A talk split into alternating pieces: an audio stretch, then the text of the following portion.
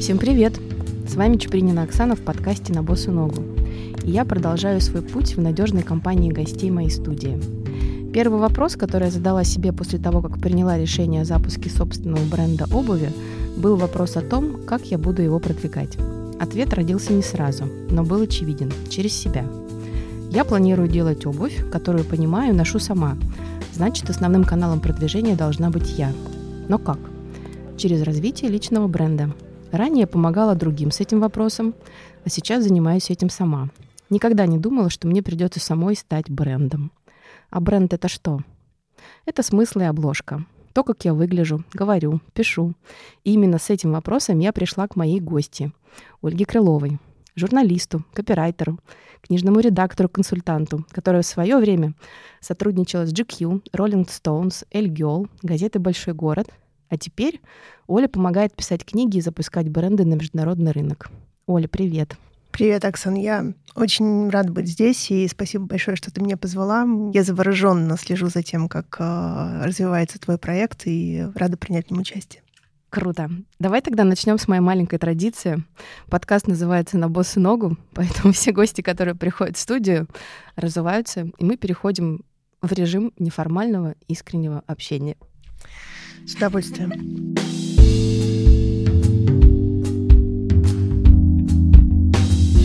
Сегодня мы будем говорить о построении личного бренда.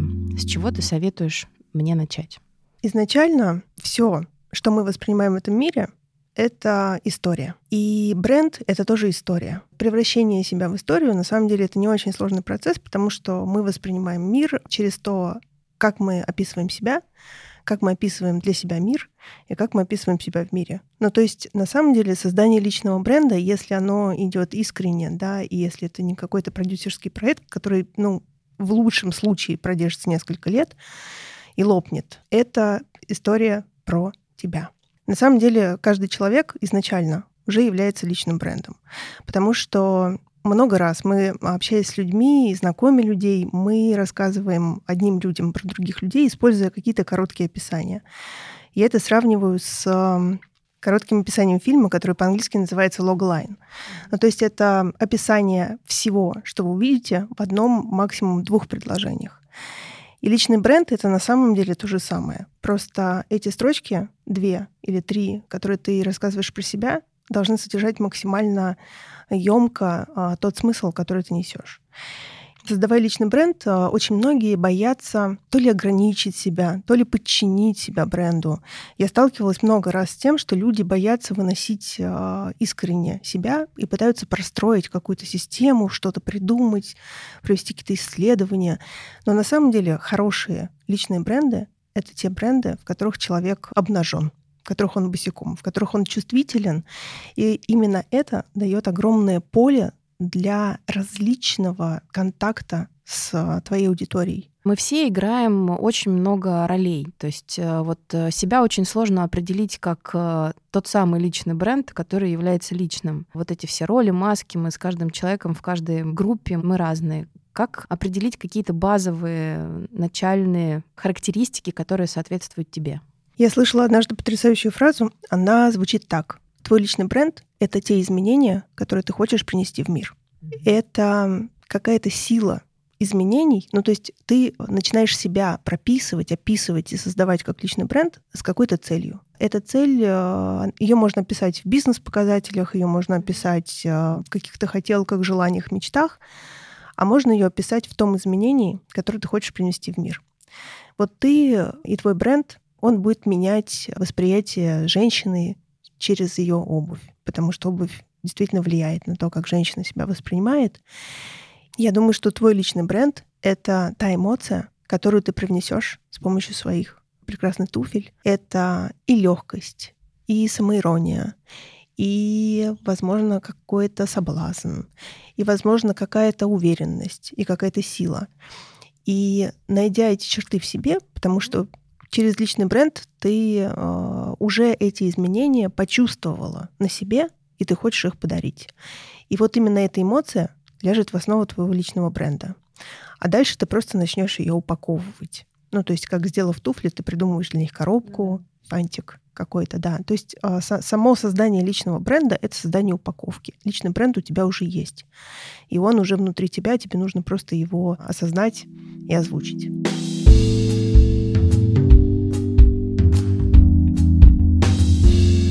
Может ли сам человек себя описать объективно, честно и так, чтобы это захватило кого-то другого?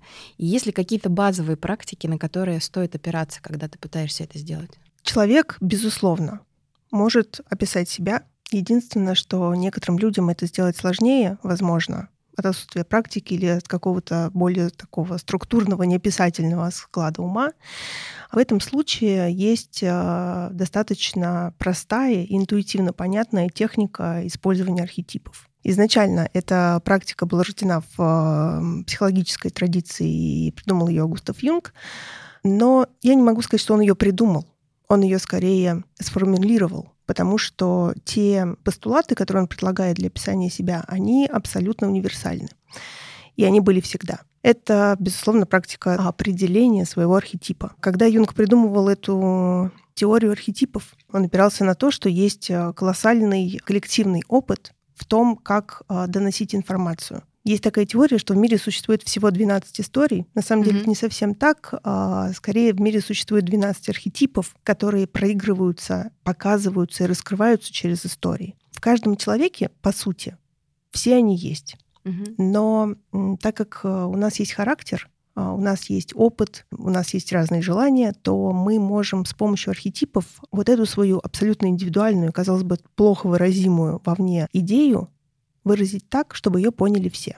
Как это работает? Каждый архетип — это максимальная квинтэссенция коллективных эмоций. Понятно, что ты переливаешься смыслами, эмоциями, разными их проявлениями. Но как бы прочувствовав себя через архетипы, ты помогаешь всем остальным, не рассказывая, может быть, даже каких-то подробностей, почувствовать сопричастность с тобой. Считается, что хорошей практикой из 12 архетипов выбрать а, один основной, два вспомогательных. Это немножечко маркетинговый подход, который э, говорит о том, что не надо размываться, не mm-hmm. надо проявлять все сразу, это может запутать. Сейчас люди вообще очень любят э, готовые решения, понятные вещи. Это, ну, как бы для брендинга и маркетинга это, безусловно, как бы плюс. Это минус для человека, который многогранен. Но, тем не менее, их всегда можно найти, эти три архетипа. Найти их можно или абсолютно интуитивно, так как архетипы — это эмоции, и ты выбираешь просто основную эмоцию, подбираешь под нее архетип, и а, с помощью архетипа эту эмоцию выражаешь так, чтобы тебя поняли все.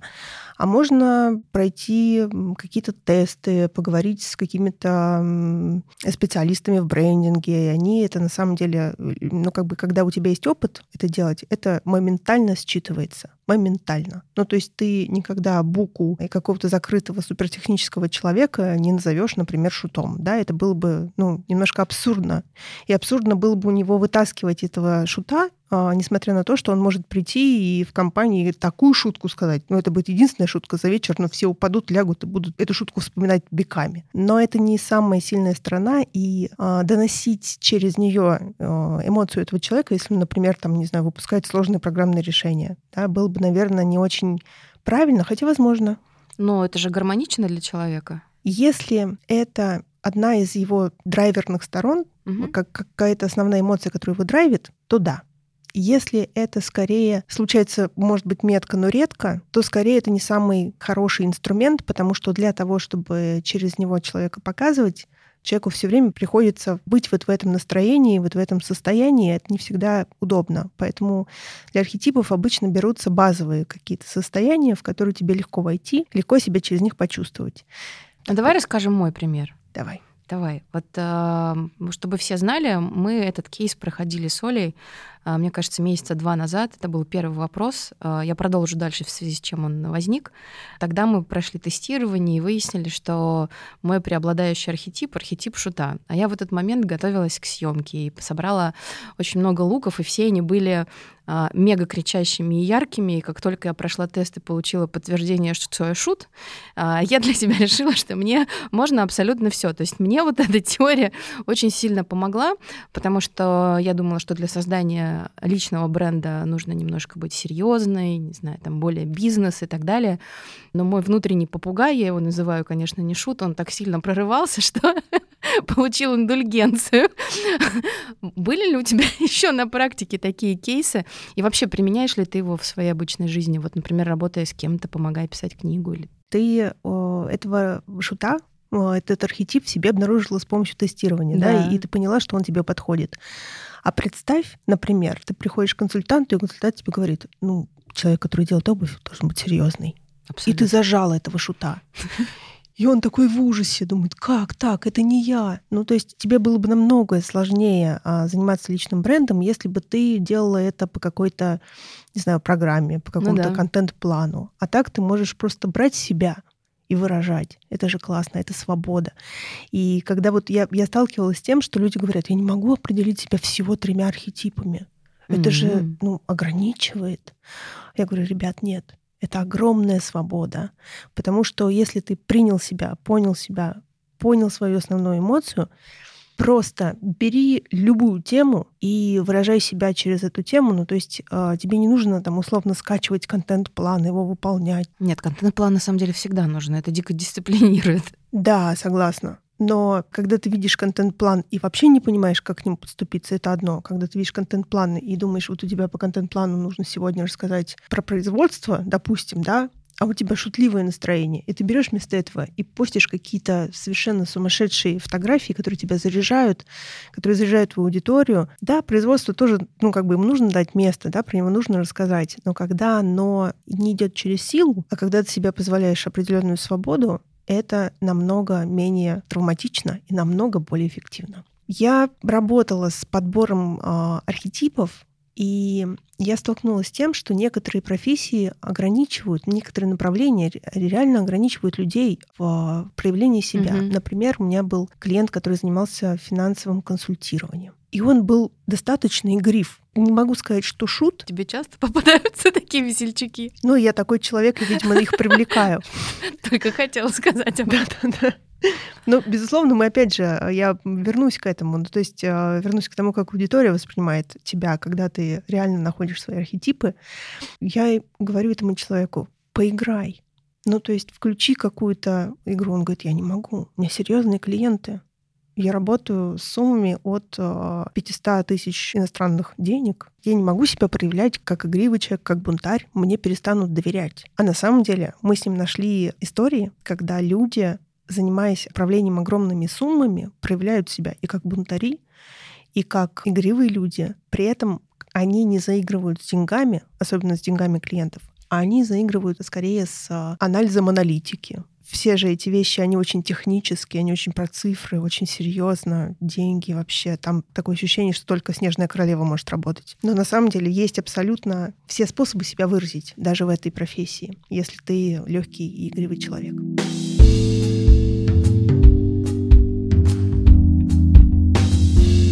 Мы поговорили про теорию архетипов, а, но у нее есть совершенно конкретное применение. Вот в моем случае через теорию архетипов я задала вопрос, какой tone of voice мне выбрать для повествования а, в своих соцсетях, в своем подкасте. Вот э, помоги мне, пожалуйста, с этим, давай обсудим это публично. Mm-hmm. Как я могу своего шута правильно использовать в моих текстах? А, вообще, если почитать умные книги, то там даются скажем так, тонкие настройки, какие-то ключевые подходы, фразы. Но я всегда придерживаюсь того мнения, что если действовать по шаблону, у тебя никогда не получится что-то живое. На самом деле архетип действует не как набор инструментов, он скорее действует реально как тонкая настройка, какая-то линза, через которую ты смотришь на себя и на свои процессы. То есть твои процессы, они одни и те же, будь ты шутом, бунтарем, правителем, кем угодно. Но то, как ты их описываешь, будет зависеть от твоего архетипа. И на самом деле, как бы ты, подкладывая кальку архетипа, угу. только усиливаешь эмоцию, которую ты изначально хочешь вложить. Что это для твоей аудитории? То есть, например, как э, такой более яркий для меня пример, потому что на тот момент для меня это было прям удивлением. Ну, то есть, можно ли шутить про деньги? Можно. Можно ли быть очень серьезным в вопросе детских подгузников? Еще как. Ну, то есть... Но это... Здесь еще все очень зависит от целевой аудитории все таки Это зависит и от формата. Смотри, форматы аудитории — это такие технические метрики. Угу. Да? Когда ты разговариваешь с людьми, ты их не воспринимаешь, возможно, я не знаю, как ты воспринимаешь свою аудиторию, но когда я пишу свои тексты для других людей в том числе, я не могу воспринять читателей как аудиторию, я воспринимаю их как людей. А люди реагируют на эмоции. Так вот, архетип, он тебя просто направляет в сторону тех эмоций, к которым ты хочешь, чтобы люди подключились. Например, если ты шут, то это будет и эмоции юмора и самоиронии. Да? Если ты правитель, то ты будешь подсознательно говорить «я во всем этом главный, я все понимаю, идите со мной, бандерлоги. Так, чтобы вы знали, у меня проявлено два архетипа. Это шут и правитель. Ты а, как правитель, ты абсолютно в себе, оставаясь, да, и никаким образом себя не предавая, ты даешь эмоцию, что я во всем разобралась, я все досконально поняла, я точно знаю, что нужно делать, куда идти, как выбирать, как а, делать и так далее. Именно эта эмоция привлечет к тебе определенных людей. Как, например, эмоция шута тоже определенных людей привлечет, потому что есть люди, которые ну, не понимают, как можно шутить про обувь. Что там смешного? А ты чудесно это понимаешь. И, скорее есть, всего... Есть много танцев. Танец — это всегда веселье. Можно так. Можно. Вот смотри, ты уже подобрала, да, какой-то подход. Я хочу сказать о чем, что ты в любом случае не возьмешь всех людей под свое крыло. И не было такого плана, такой задачи не было. Ее и в принципе быть не может. Нет ни, ни одного явления в мире, которое бы понравилось всем скажем так, настройка твоего tone of voice, твоего, твоей подачи, она просто помогает людям понять, надо им к тебе или нет. Потому что если, например, они подумают, что им к тебе надо, поведясь на архетип заботливого. Вот mm-hmm. есть, например, бренд обуви Эко, да, он заботливый. Он говорит, ребята, мы сделали для вас условно такую подошву, что вы можете с любыми, там, не знаю, шпорами в пятки пройти 500 э, километров, если вам очень надо вот у них такой архетип, да, и к ним приходят люди, у которых есть нужда в хорошей обуви, но при этом им важно, чтобы она была там какая-то чуть ли не медицински а, одобренная, как у Биркенштоков или так далее, да, они придут туда, потому что они понимают, что здесь о них позаботились. А вот интересно, кстати, ты примеры привела. А вот э, если вспомнить Юникло, которые недавно нас покинули, говорят, на время, какому архетипу они принадлежат? Очень просто. Это архетип простого парня. А есть такой? Конечно славный парень, простой парень. Это такой архетип, который говорит, ребят, вообще никаких сложностей. Давайте вместе соберемся и сделаем какое-то дело, все будет очень просто, ну как бы никаких дополнительных вещей. Вот вам базовый гардероб, вот вам 503 цвета одной рубашки, чтобы вы не парились с... Ну, как бы вам подходит точно эта форма, мы проверяли. Но это не забота, как у Биркинштоков и Эко, а это, скажем так, полное снятие любых проблем. Вот ты точно найдешь себе вещь, точно найдешь себе цвет, точно найдешь себе из 500 тысяч а, одинаковых носков вот именно те носки, которые тебе нужны, тебе париться не надо. Тогда подожди, а если мы говорим про люксовые бренды, то это всегда правители? Это, это всегда любовники. Почти всегда это любовники. Это люди, точнее, это бренды, которые соблазняют. А, это чисто. Я знаю только Тома Форда. Мне кажется, у него это очень ярко прослеживается. Я думала, что у всех других какая-то немножко более статусная история. Ну, я, конечно, утрирую. Я много брендов знаю. Опять же, верну тебя к тому, что есть один ведущий бренд и два дополнительных. Mm-hmm. То есть, если мы возьмем, например, какой-нибудь а, Versace, который такой немножко королевский, он, безусловно, Мне несет... кажется, он как раз более шутовской. Да, но и королевский. Потому mm-hmm. что есть такое понятие, как, а, скажем так, очевидная сторона архетипа и тень архетипа. Так вот, тень архетипа правителя — это оказаться шутом тень шута — это оказаться правителем. Угу. Ну, то есть, когда ты обнаружила в себе и шута, и правителя, я очень за тебя порадовалась, потому что это говорит о том, что ты многогранно себя воспринимаешь.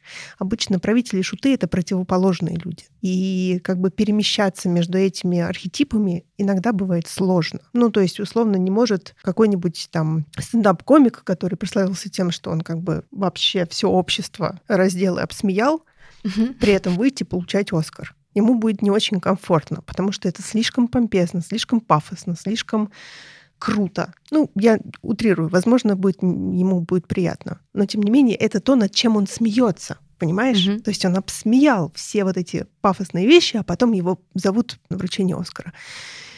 Когнитивный диссонанс. Ну, О, ты да. как бы вот немножечко, ну, не про это, чувак, да, твоя аудитория тебя не поймет. И вот принять и ту, и ту сторону, это мега круто. Это значит, что ты себя чувствуешь хорошо и там, и там. Возвращаясь к Версаче, несмотря на то, что они канарейки, просто вырви глаз канарейки. Одевая Версаче, ты расправляешь плечи, и у тебя такая короночка отрастает.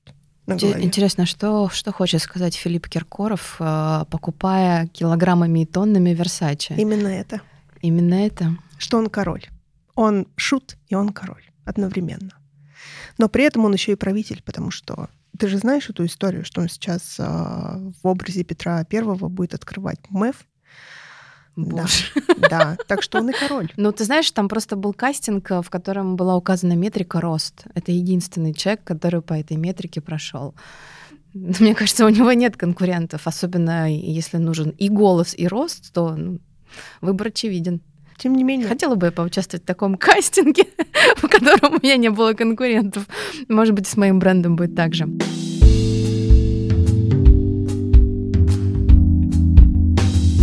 Я недавно столкнулась э, с еще понять, с таким понятием, как архитектура бренда. Вот мы сейчас с тобой про архетипы поговорили, еще есть архитектура бренда. Связаны ли эти два понятия, и что мы можем взять в архитектуру из архетипа? Я думаю, что архитектура — это как раз про упаковку.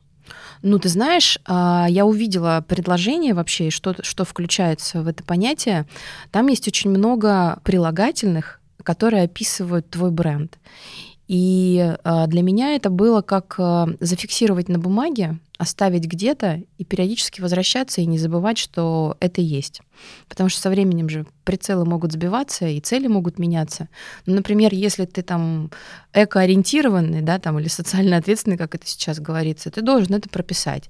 Если ты признан радовать людей, дарить веселье, хорошее настроение и там, заставлять их наряжаться, это должно быть прописано. То есть в следующей коллекции ты не сможешь начудить и сделать все из черного цвета, потому что ты изначально уже прописал, тебе, что ты с этим?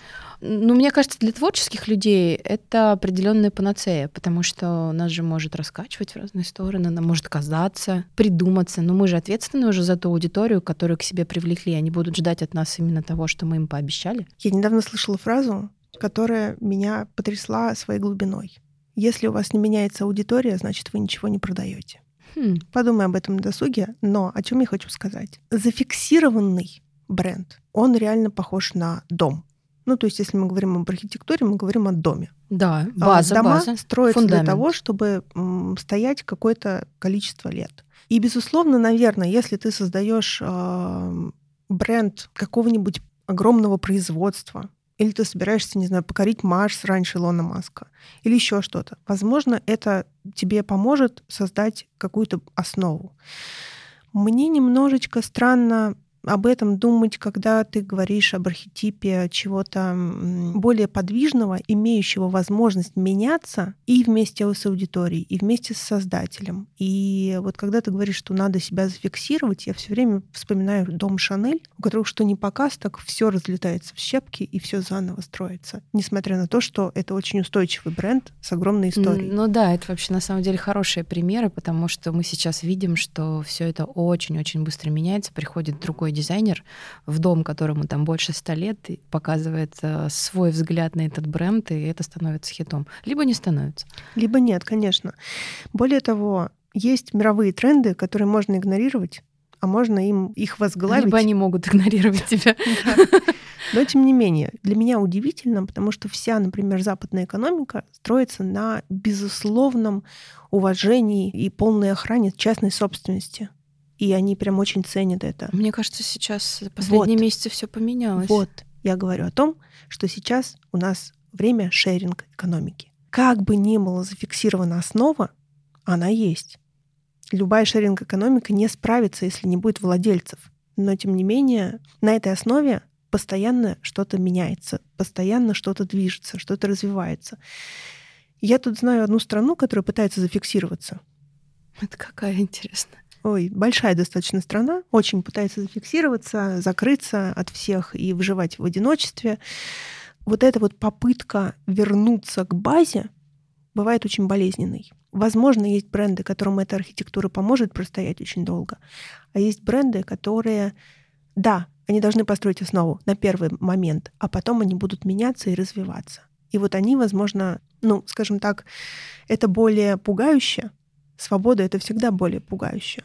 Но это такая сладкая вещь, если ее правильно использовать, если ее не бояться, если есть место эксперименту.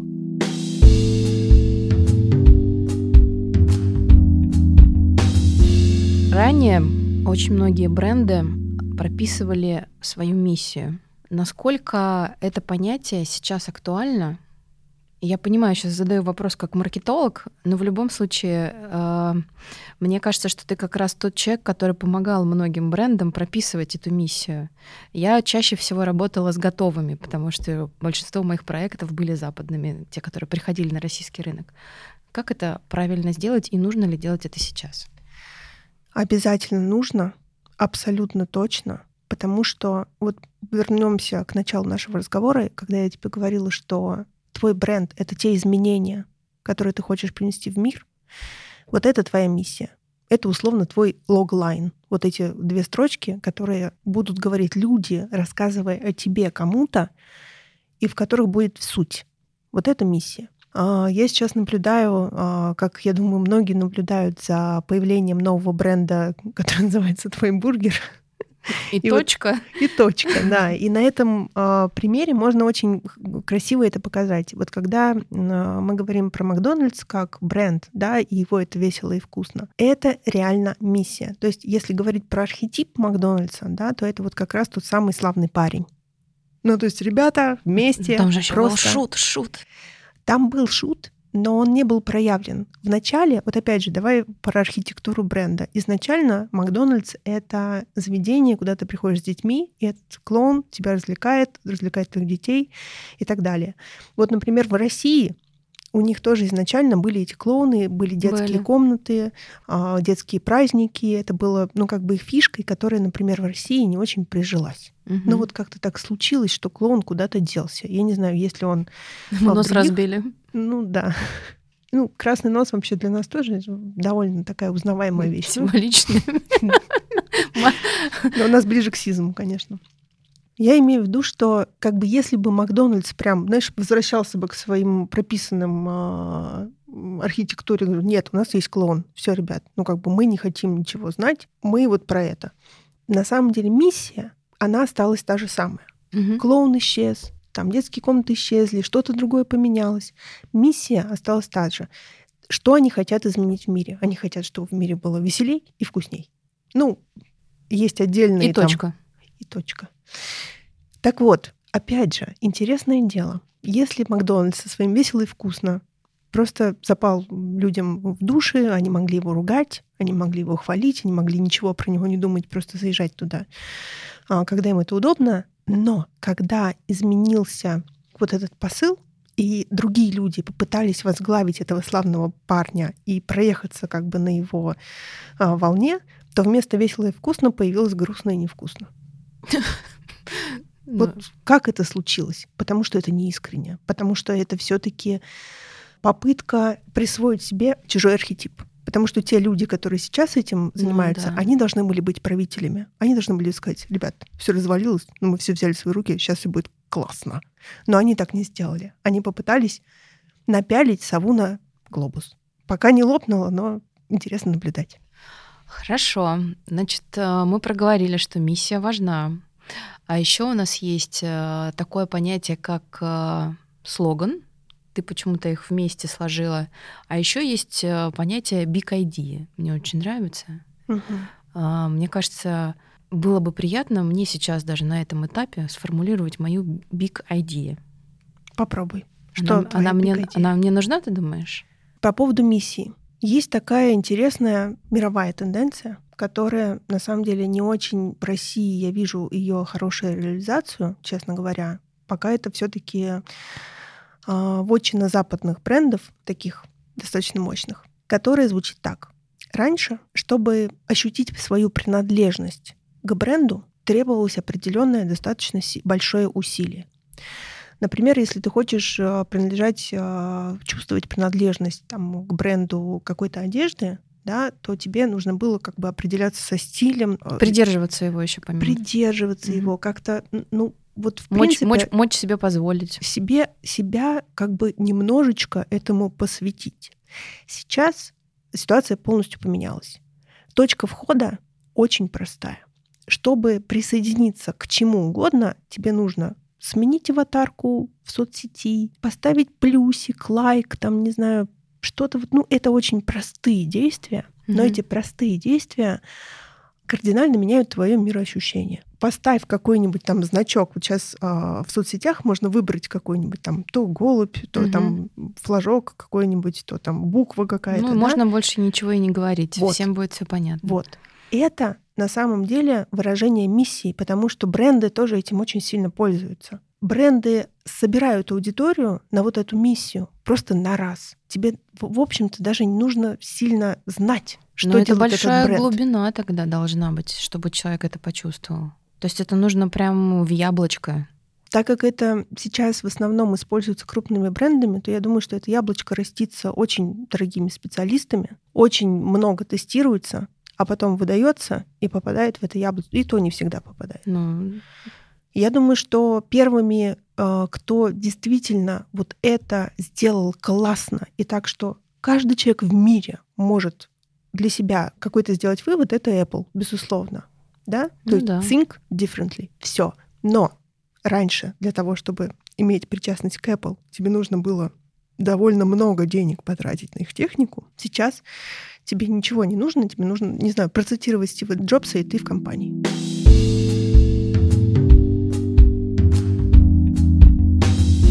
Я тебе обещала рассказать про мою бик-идею. Конечно. Я вернусь и расскажу. И вообще, ты меня сейчас можешь поправить и сказать, что это не бик-идея, а это я намечтала, и это не относится к этому понятию.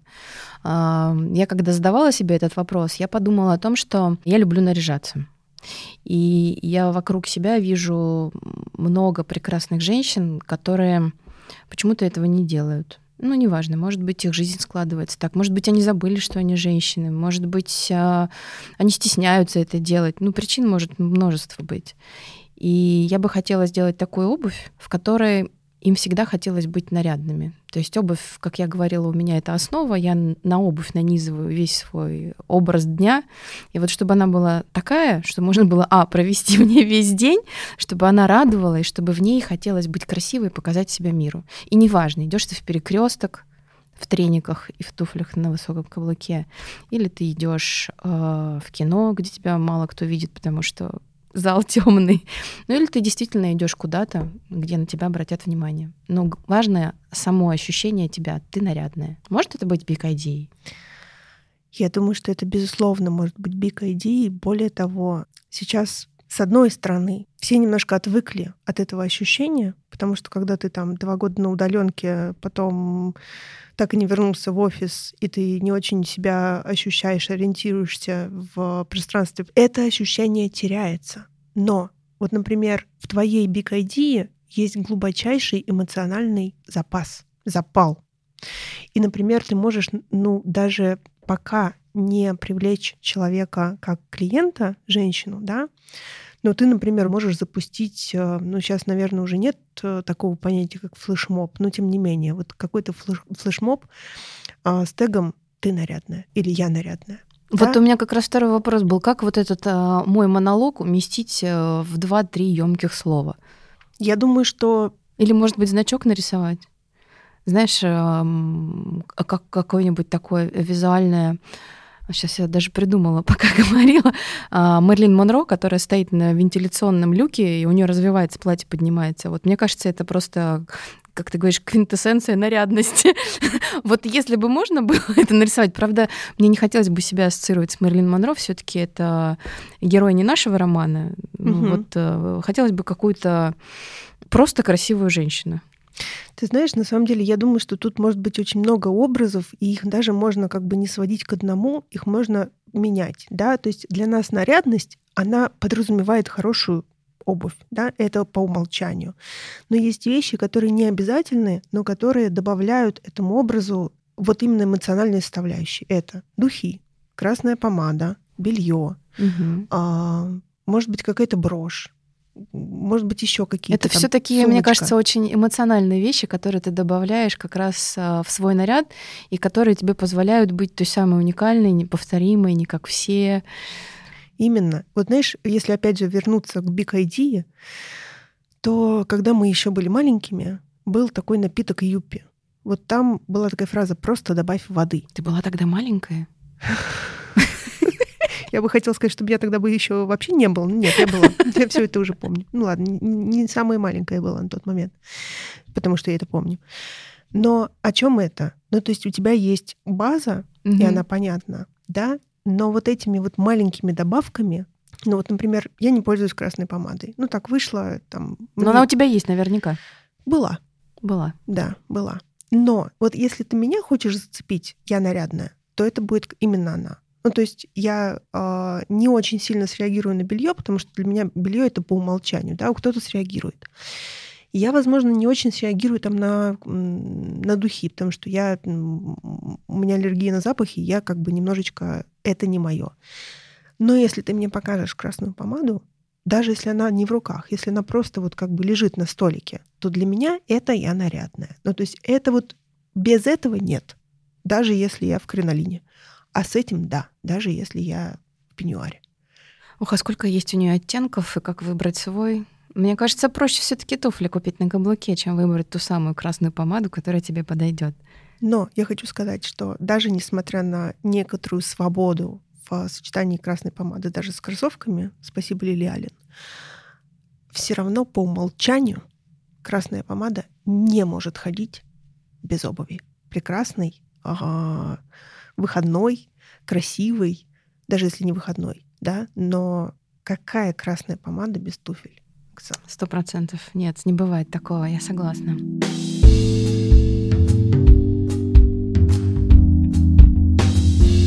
Я все время тебя возвращаю к, к своим, э, как это сказать, профессиональным вопросам. Меня любопытство не уймешь. В маркетинге еще есть понятие ОТП и позиционирования. Я думаю, что мы не будем пояснять, э, что это значит, потому что это очевидные вещи, наверное, для большинства, кто нас слушает. Ты считаешь, они важны? Ну, я могу ответить, что да, они важны, Безусловно. Но, но вот опять же, их очень сложно сформулировать и нащупать. Очень легко. УТП и э, позиционирование — это на самом деле, э, вот знаешь, как люди учат э, описывать какие-то вещи, которые они пока еще не знают. Можно описывать их позитивно, то есть говорить через что-то конкретное, а можно описывать их негативно, в смысле не негативно, а от противного, я бы сказала. Так вот, и позиционирование, и УТП — это отстройка от конкурентов.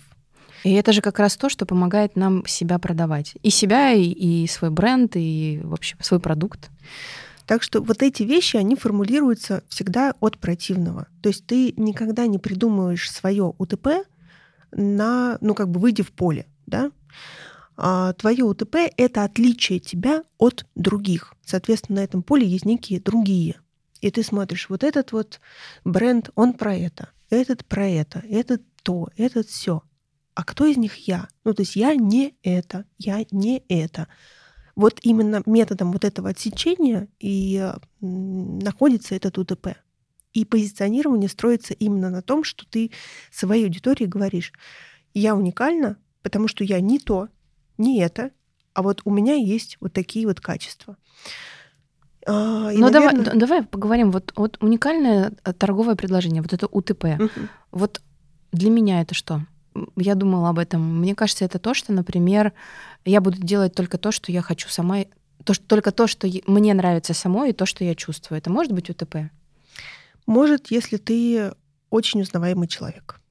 На этом mm-hmm. строятся все бренды, скажем так, э, инфлюенсеров, которые начинают выпускать все от косметики, заканчивая, там, не знаю, стиральными машинами, и это маркируется как от Палыча. Но только Палыча должны знать все.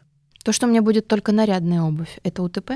Это определенная УТП, то есть это скорее обувь для случая или для настроения. То ну, есть... то есть УТП будет обувь для настроения?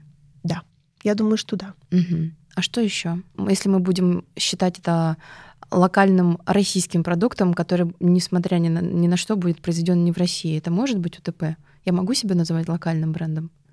Ты, безусловно, можешь себя называть локальным брендом ровно потому, что ты развиваешь э, свой бренд э, для российской аудитории, на российской территории. Ты сама человек, ну, как бы, если ты, опять же, ценишь в себе свою локальность, угу. это абсолютно точно можно сказать, что это локальный бренд, даже не в зависимости от того, где это произведено. Ну, то есть, вот, например, а, обувь Nike производится в, не знаю, не в Тайване. Ну да. Вот и они же не тайваньские. Но бренд. мне кажется, все-таки указание страны происхождения это не самый коммерческий поинт э, в УТП. Вот чтобы, чтобы такое закрутить, чтобы всем сразу все было понятно. Смотри, говоря о себе как о локальном бренде, ты обращаешься к аудитории, которая ценит два момента. Первый момент, что мы все можем сами, второй момент, что это близко. Это понятно, это родное, до этого легко дотянуться. А если ты считаешь, что это выделяет твой бренд. Например, в нашей стране никто не делает вот такую обувь. Делают, возможно, в Италии, возможно, там еще где-то. В нашей стране такой хорошей обуви нет. Тогда ты офигенный локальный бренд. Ну, мне кажется, что это будет не совсем правда. Хотелось бы, конечно, но если честно, вот если совсем честно, мне, начиная свой проект, хочется быть, кроме того, максимально честной. Угу. Вот мне не хочется сказать э, того, чего реально не будет. И поэтому это в будущем, мне кажется, я смогу сочинять, если э, этот паровоз поедет, а я очень в это верю. А вот сейчас даже потому, что я развиваю его через себя, мне хочется быть максимально честной и искренней.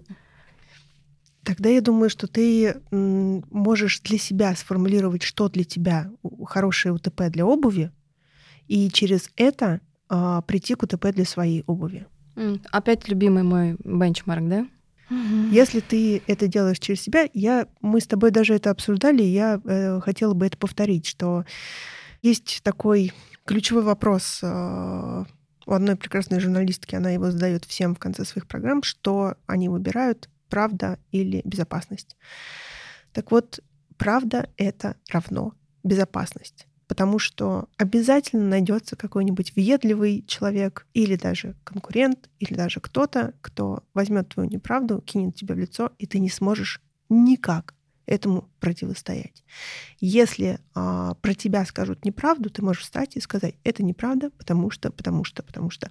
Если а, тебя выведут на чистую воду и тебе нечего будет сказать, это немножко провальный случай в режиме вот такого информационного общества, где, ну, это быстро пройдет, с другой стороны, да, может быть, кого-то вообще не заденет, но и это очень быстро проходит. Но тот урон, который ты почувствуешь внутри себя, как человек и создатель, это будет очень болезненно. Поэтому я тоже за правду, и очень круто, что ты можешь это делать. Единственное, что, ну, тогда бери себя в основу. В свои ощущения передай через это УТП. Каждого своего гостя прошу вспомнить ту самую любимую пару обуви, которую он может описать и вспомнить. Это может быть твои туфли, это могут быть туфли твоей мамы, это могут быть туфли киногероини. Да вообще любой прохожий, может быть, который ты до сих пор помнишь, потому что там а, была стрелка на чулках, и она порвалась, например. А туфли были роскошные. Вспомни что-нибудь? Я, честно говоря, вспоминаю две пары. Угу. Даже три. Угу. Мне про все рассказывать или выбрать что-то самое, самое Вы, выбери, выбери ту, а, которую ты сможешь описать так, чтобы мы могли ее представить. Мне было 25 лет. Я только-только расстался со своим мужем. Единственное, что я забрала из а, совместного имущества, это машина. Я думала, туфли. Нет, это машина. Но так как мой муж казался не, не супер благородным человеком, то я должна была за эту машину выплачивать ему денег. И я, я первый раз жила одна, я не супер много зарабатывала, я снимала квартиру, и, э, ну, скажем так, я жила довольно скромно. И мне родители прислали немножко денег в подарок. Возможно, на день рождения или еще как-то. Ну, в общем, у меня появилась какая-то сумма, и я мучительно думала, что мне нужно ее отдать. А потом пошла. Помнишь, на Тверской был такой торговый центр «Пирамида»? Вот, конечно, помню. Прямо Мне там делали самые роскошные стрижки. Вот. И я пошла в эту пирамиду, которая для меня на тот момент была, ну, практически, не знаю, ЦУМом. Угу. И там был какой-то магазин. Я, честно говоря, не помню ни бренда, ничего. Я просто ходила немножко так э, в своих мыслях блуждая, и вдруг увидела сапоги. Это были специфические сапоги. Они как были... у красотки? Нет, они были похожи больше на какие-то мартинсы. Гриндерсы, mm. они были достаточно мощная такая основа, и у них еще была очень красивая вот такая вот до колена, а, не знаю, как это у, сап- у сапог называется правильно, но, в общем, вот эта штука, которая идет Голенище. по голени, да, голенище, на шнуровке. И они были, с одной стороны, дерзкие, с другой стороны, они не Шерсть. были супер грубые. Мгм. И эта обувь стоила ровно эту сумму. Ровно ее. И я вот так вот, не помню себя, отдала эти деньги, надела эти сапоги. И я помню такое ощущение легкости. Вот у группы Viagra есть а, песня My Emancipation. Вот в этот момент я почувствовала это, эту огромную легкость. Возможно, легкость от там, прошлого, от которого я хочу уйти. Легкость от долга, хотя он еще оставался. Легкость от злобы мужчины, с которым я рассталась. Легкость от того, что мне приходится очень много экономить, но я сейчас взяла и спустила все деньги на эти сапоги. И походка была уверенная. Я так не летала никогда. В сапогах. В сапогах. Слушай, ну это вообще классный рассказ на самом деле. Да. Я их помню очень хорошо. Более того, мои друзья их помнят и вспоминают мне периодически. Ты, видимо, была в них совершенно другим человеком. Мне Но- кажется, у меня изменилось даже, не знаю, а, не то, что осанка, мне кажется, у меня выражение лица в них менялось. Я в них чувствовала себя просто, не знаю, супер гел. Мне кажется, мы сейчас можем сформулировать УТП. В моих туфлях меняется выражение лица. Кстати, да. К слову, откуда рождается голос, вот выражение лица, оно очень часто начинается с туфель.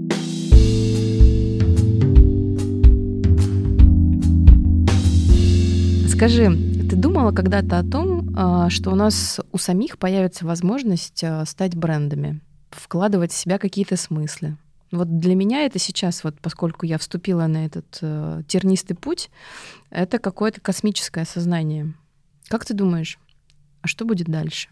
Я думаю, что сама по себе идея человека-бренда абсолютно не нова. Просто это ну, не так называлось, не так преподносилось. Но мы из э, какой-то тяжелой производственной такой жизни, которая, в общем-то, длилась до середины прошлого века, перешли в очень легкое эфирное состояние информационного сознания. И то, что мы сейчас потребляем, это на самом деле не совсем вещи. Это те же самые миссии, смыслы. И мы людей потребляем очень часто так же. То есть человек может настроить то, как его воспринимают. И мне кажется, что это очень удивительно, это какая-то новая технология общения людей, потому что раньше Дельфины? ты должен был завоевывать репутацию. Твоя Мгм. репутация зависела от того, где ты родился, в какой семье. А, Она очень от многих вещей зависела, но только не от тебя.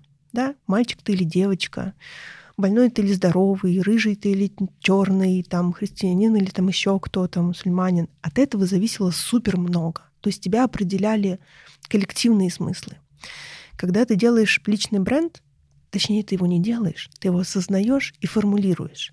Ты можешь определить себя как тебе угодно. Безусловно, ты будешь пользоваться общими коллективными смыслами, чтобы что-то передать. Но в целом ты можешь вертеть их так, как тебе захочется. Ну, в рамках Уголовного кодекса, конечно. Но вот э, до настоящего времени мы вертели и крутили с собой в социальных сетях. И вот э, последние месяцы эта возможность э, стала очень хрупкой. Где ты еще порекомендуешь себя развивать? Очень хочется оставить себя в истории. Причем это желание у меня возникло совершенно недавно. Может быть, книги, может быть, начать делать вино, может быть, снять свой собственный фильм. Что ты считаешь уместным? На данный момент уместно абсолютно все. Абсолютно. Вот, а, к Ну, сожалению, взгляд визионера, что выживет? что выживет только любовники, Это конечно. да, конечно. И Джарамыш. Да. Я думаю, что выживет то, во что ты... Ну, то есть я, я, я прозвучу, с одной стороны, банально и непонятно, с другой стороны, я так прозвучу. Выживет то, что ты вложишь душу. Потому что ты можешь в свою коробку с обувью положить открытку, но написать на ней такое, что человек ее сохранит. И, может быть, его, эту открытку найдут его внуки и скажут, нифига себе. Тут в 21 веке, оказывается, такое было. Ты можешь а, выразить себя в абсолютно любом носителе, да, который... Вот есть такое понятие, как э, брендирование. Да, то есть ты берешь абсолютно любую штуку, ляпаешь на нее свой логотип, э, там какой-нибудь э, теглайн, какой-нибудь там что-нибудь даже можешь написать, да, и как бы это размножается. И мы э, за последние, наверное, 15 лет в корпоративном мире наелись вот этого ручки, блокнотики, значки, вот это все, кружки. Кстати, куда все это делать? А, я думаю, что это, знаешь, есть определенный круг ада, который заполнен брендированными товарами. И, наверное, какой-нибудь самый... Специальная космическая помойка. Да, чайный архиватор должен их, не знаю, разносить в коробках по полкам. Ну, то есть я, сколько я видела таких вещей, да, сколько я их сама делала в свое время, они реально куда-то деваются, они не остаются в истории. Но бывают такие вещи, которые ты хранишь. Вот, например, э, у меня есть чемодан одного известного автомобильного бренда. Он не очень классный, на самом деле, он достаточно хлипкий, но он настолько красиво сделан, ну, то есть, а, чья это работа, да? Создателя бренда или дизайнера, или какой-то команды, которая придумала, что вот мы продаем машины, а люди на машинах иногда ездят с чемоданами, да, но это может быть там, не знаю, зонтик, плед, что угодно. Но есть вещи, от которых ты чувствуешь энергию, и есть вещи, от которых ты ее не чувствуешь. И вот этот вот вечный хлам брендированный, который ты просто там, ну, отвезешь на дачу, будешь рад, если он там куда-нибудь разобьется или пропадет. Или просто выкинешь, если ты честный человек. Есть вещи, которые остаются. Что касается информационных носителей, то я могу сказать одно. Рукописи не горят, интернет все помнит и прочее, прочее. Если тебе есть реально что сказать, скажи это как угодно. Сними фильм, сними... Ну, вот единственное, что сторис пропадают через 24 часа. Все остальное остается. Остается, и есть люди, которые будут это хранить. А формат, ну что, тебе ближе. Я бы фильм сняла. Я, честно говоря, тоже. Но вот мне еще нравится подкаст писать. Да, отлично. Я вообще думаю, что представь, вот будь, пройдет 20 лет. Ты будешь создателем одного из самых, возможно, не, я не знаю, насколько ты замахиваешься на массовость, но ты будешь а, создателем бренда, обувью которого люди будут гордиться. Да? У тебя будет такая маленькая или большая, или средняя, какая хочешь, империя. И ты когда-нибудь захочешь послушать это, перенестись в себя нынешнюю и сказать, ого, а знаешь, что останется реально, когда я перенесусь и послушаю? Мне будет очень дорого услышать голоса тех, с кем я разговариваю. И я буду им очень признательна, потому что они проходили со мной этот путь, и это абсолютно искренне, потому что э, я называла свой подкаст терапевтическим, и ты один из тех людей, э, которым мне хочется сказать огромное спасибо. И это даже словами невозможно передать. Спасибо тебе большое. Я надеюсь, что у меня будет время переслушать через 20 лет, возможно, через 30. И это, наверное, самое главное. Я, в свою очередь, безусловно, очень рада и наблюдать, и по мере сил участвовать. Мне очень многое хочется тебе дать, и я так немножечко себя ругаю, что можно было бы как-то глубже, четче. Но на самом деле я мне всегда очень приятно с тобой разговаривать, и если у меня будет пара туфель от тебя, я прикуплю красную помаду и найду повод. Все, обещаешь? Конечно. Все, мы записались. А с вами мы встретимся уже в следующем выпуске. Пока-пока. До свидания.